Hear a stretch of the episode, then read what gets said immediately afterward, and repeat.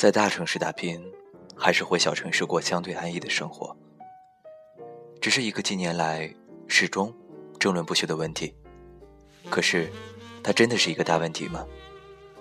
几年前的一天，我去某地开一个无聊的会，入会场前，我顺手在副驾驶座位上拿了本杂志，其中有一篇刘大任的《伯克莱那几年》，幸有此文，让我不至于选择早退。上个世纪六十年代，刘大任从台湾去美国求学，恰在普莱克遭遇了自由言论运动风潮，最终。他与许多同龄人一样，成为了乌托邦的寻找者。尽管刘大任的左翼思维与我并不相同，但不妨碍我被其文字打动。这位如今已垂垂老矣的小说家写道：“也正是直接参与运动的亲身体验，因伯克莱人而感染的寻找乌托邦的旅程，接受了残酷的考验，所有事业梦想全部报废，学位。”自动抛弃，人生大转弯，甚至对人性的本质产生了难以启齿的怀疑。然而，直到今天，扪心自问，没有一丝一毫的后悔。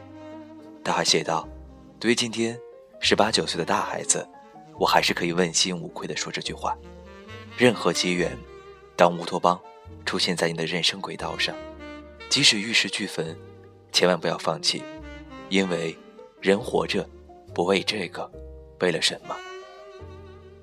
他还提到了有名的《呼伦港宣言》，开篇是那个著名的句子：“我们这一代的人，孕育于至少是相当舒服的环境，安置在各地的大学殿堂中，不安地看着我们继承的世界。”这多么像一个预言！如今的中国年轻人，不也是身处一个至少相对舒服的环境？而又不安地看着这个世界吗？只是，比起那个风起云涌的大时代，如今的中国更加物质化，甚至使得许多年轻人不得不屈从于生活的压力。但反过来说，如今这种琐碎的物质化生活所遭遇的种种问题，在旧日的风起云涌面前，也注定是小儿科。换言之，如果你是一个能为寻找乌托邦，放弃一切的人，那么大城市还是小城市的问题，根本不值得一提。如果你能听到并听从内心的声音，任何问题都不是大问题。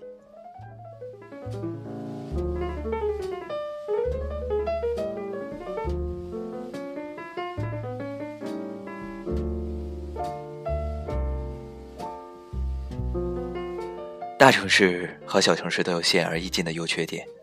大城市生活丰富，工作机会多，如果是非体制内领域，还相对更注重能力，尤其是在创业产业、科技产业等上年纪的人基本无法进入的新兴领域，一定程度上形成了重业务多于重人际的氛围。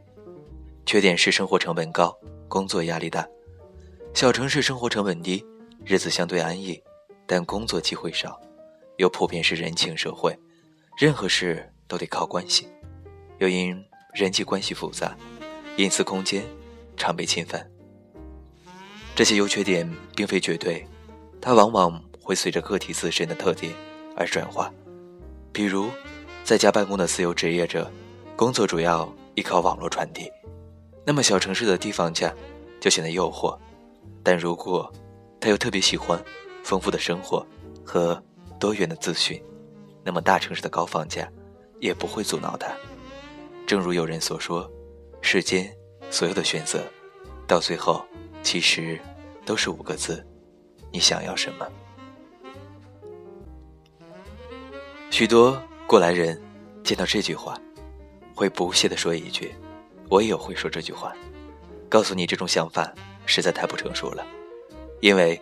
许多事情不是想想就能实现的，他们会摆出各种大道理，列出一连串的反面教材，告诉你，若不循规蹈矩，人生将会如何悲惨。可是，如果你连想想的勇气都没有，你又能实现什么呢？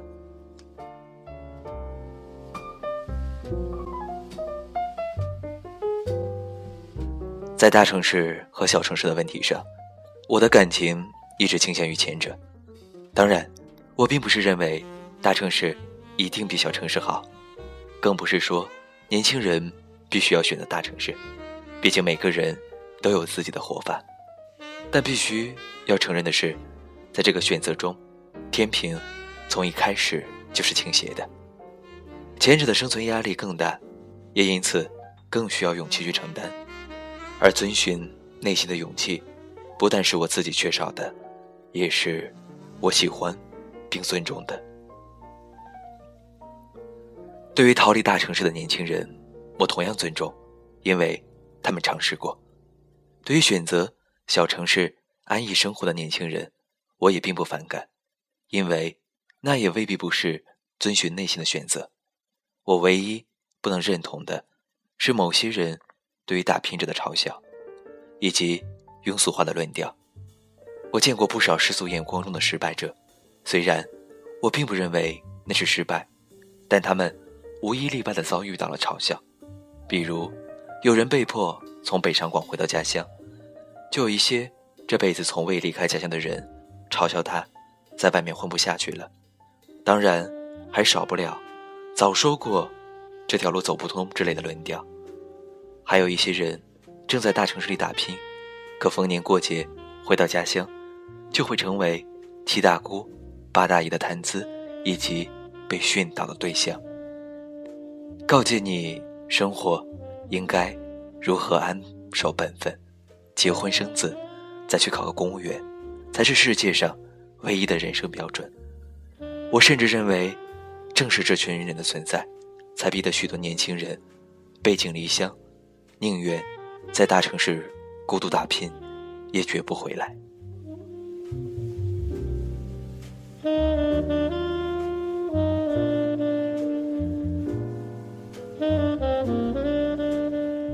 没错，大城市里有许多平凡的打拼者，终其一生也无法跻身这个城市的上游。他们甚至买不起一套小的房子，终日为温饱奔波。但谁有资格嘲笑他们呢？没有人可以。正如毛利在《普通女孩就该滚出大城市》中所写：“为什么一定非要成功、出色才能留在大城市？为什么女人不能像男人一样自由选择去留？她永远都该仰仗别人的意见生活吗？”在中国人的人生选择中，女性比男性的空间更为狭窄。没在三十岁之前把自己嫁出去，仿佛是一条死罪；结婚后没生出孩子来，同样是死罪。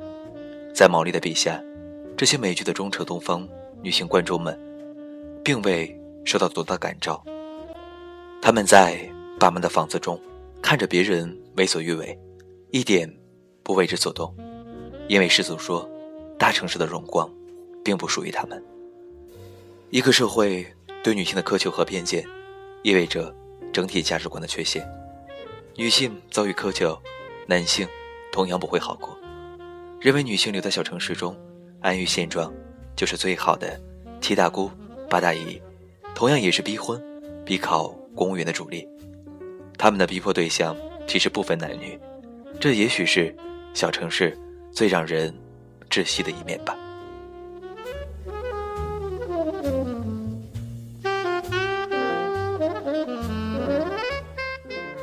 我有一个朋友，不谙世事，不善交际，有一份稳定的工作和中等收入。与许多独生子女一样，他在父母的支持下买房买车，一个人住着一百四十平方的房子，每日按部就班的开车上下班，不知不觉年过三十。也是在三十岁这一年，他放弃了这一切，选择北漂，租房，挤地铁。当然有人。会说他傻，可他却比以前开心多了。他离开这个小城的唯一理由是孤独，同时，他又不愿像长辈们所说的那样，随便找个人结婚生子，告别孤独。那样的话，也许会更孤独。在某些人看来，这种孤独似乎有点矫情，他们还会搬出适应社会这一万能法则，告诉你，这是你自身的问题。你要改变自己，释放自己，接触社会，就能有更广阔的圈子。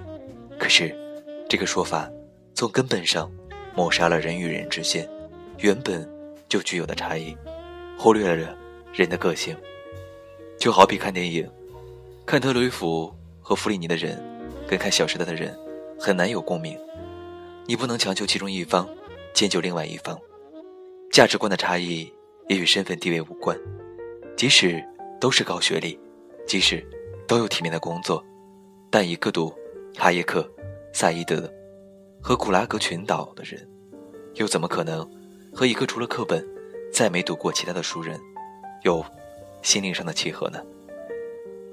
在人际交往上，我们最多只能做到礼节上的互不侵犯，但越是交心，越不可能越过价值观的差异，因为价值观而造成的孤独，无法因为自身的改变而缓解，而且即使改变。也只能就高，不就低。也就是说，你可以让自己变得更好，去适应别人的高度，但无法刻意拉低自己的智商，去迁就比自己更平庸的人。在男权社会中，有较高文化素养和能力的女性，更容易在小城市中感受到这种孤独。工作没有挑战性，缺少有共同话题的朋友。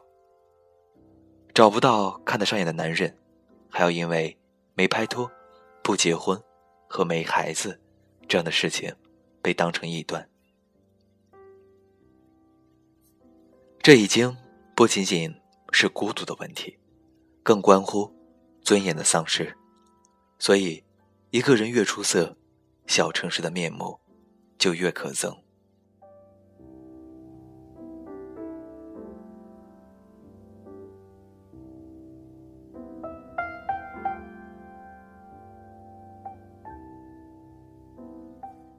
别说那些内地封闭小城了，即使是东南沿海的富庶地区，即使距离港澳仅仅一两个小时的距离，小城市仍然只是小城市，你依然要忍受一些的事情。同样的杂志和电影，比广州、深圳是一个多星期上市和上线，你还是得自己开着车跑去大城市看话剧和演唱会。老一辈永远关心你为什么大学毕业了还不拍拖，二十五岁了怎么还不结婚？结婚都一年了，怎么还不生孩子？如果你没考公务员，某些人更是会替你痛心疾首。即使是年轻人，也往往早早的老去，坐下来就跟你谈赢在起跑线上的孩子气，见到育儿和养生讲座。就像打了鸡血。许多你的同龄人有着高学历和体面的工作，可家里没有一本书，你们永远找不到共同的话题。在事业上，你不能靠创意打动客户，跟人搂着肩膀，忍着满口酒臭，称兄道弟，干上几杯，也许更管用。有时。我甚至会有这样的错觉，能忍受这些，简直需要比在大城市打拼还要多万倍的勇气。当然，后来我明白了，这不是勇气，而是妥协和懦弱。大城市当然也存在这些问题，但你起码有躲开的几率。如果你有足够的能力，还可以主宰自己的生活。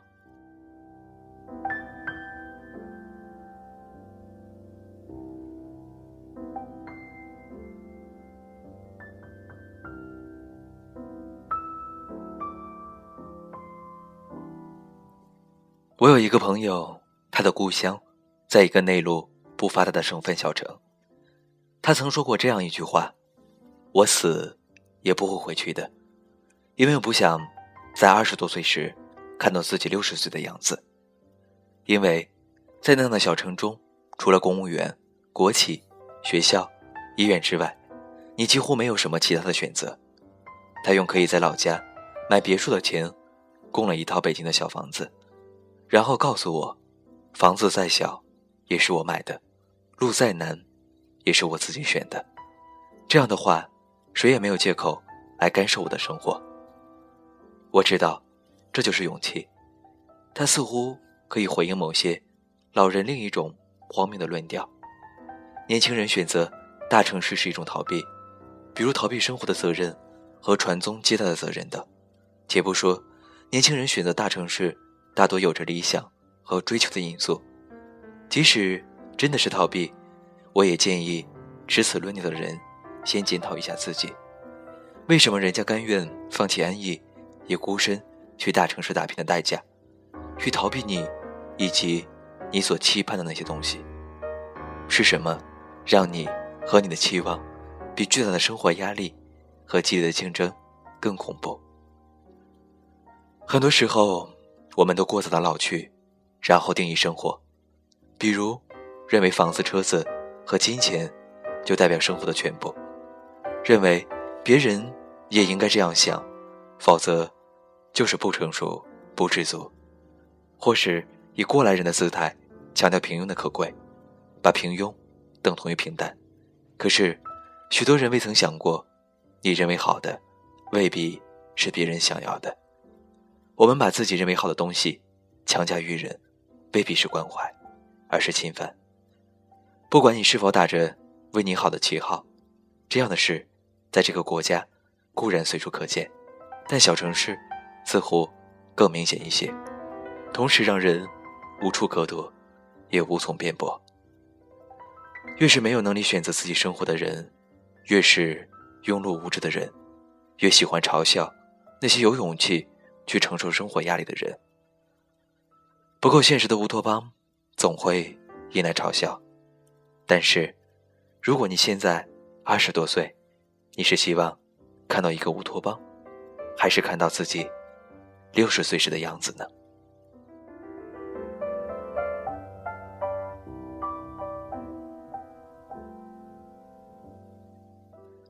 二十点四十六分，这里是南关电台福瑞旅行，我是主播 Q 先生。今天用非常快的语速与大家分享的是：你越出色，小城市的面目便越可憎。其实，将近二十分钟的文章，告诉我们一个非常简单的道理：如果我们心中有一个自己的爱好，有自己的梦想和追求，就去勇敢的设想这个伟大的乌托邦，因为终有一天，它会。变成一个真的地方。如果我们安于生活的平淡，那么我们最终会变成一个平庸而平淡之人。二十点四十七分，Q 先生依旧在北京，与大家道一句晚安，晚安。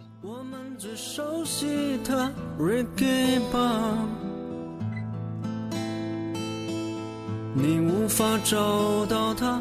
透过白天城市的繁华，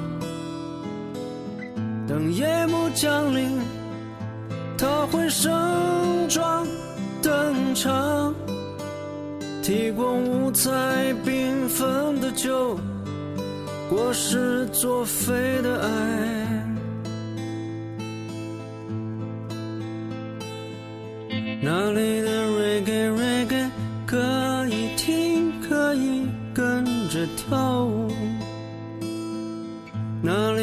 男人女人可以看，可以互相体温。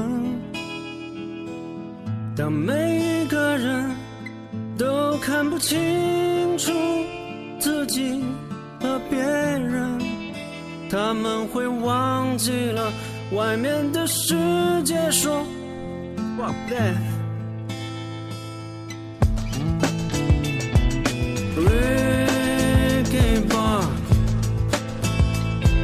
的颓废跳动了城市里最时髦的人。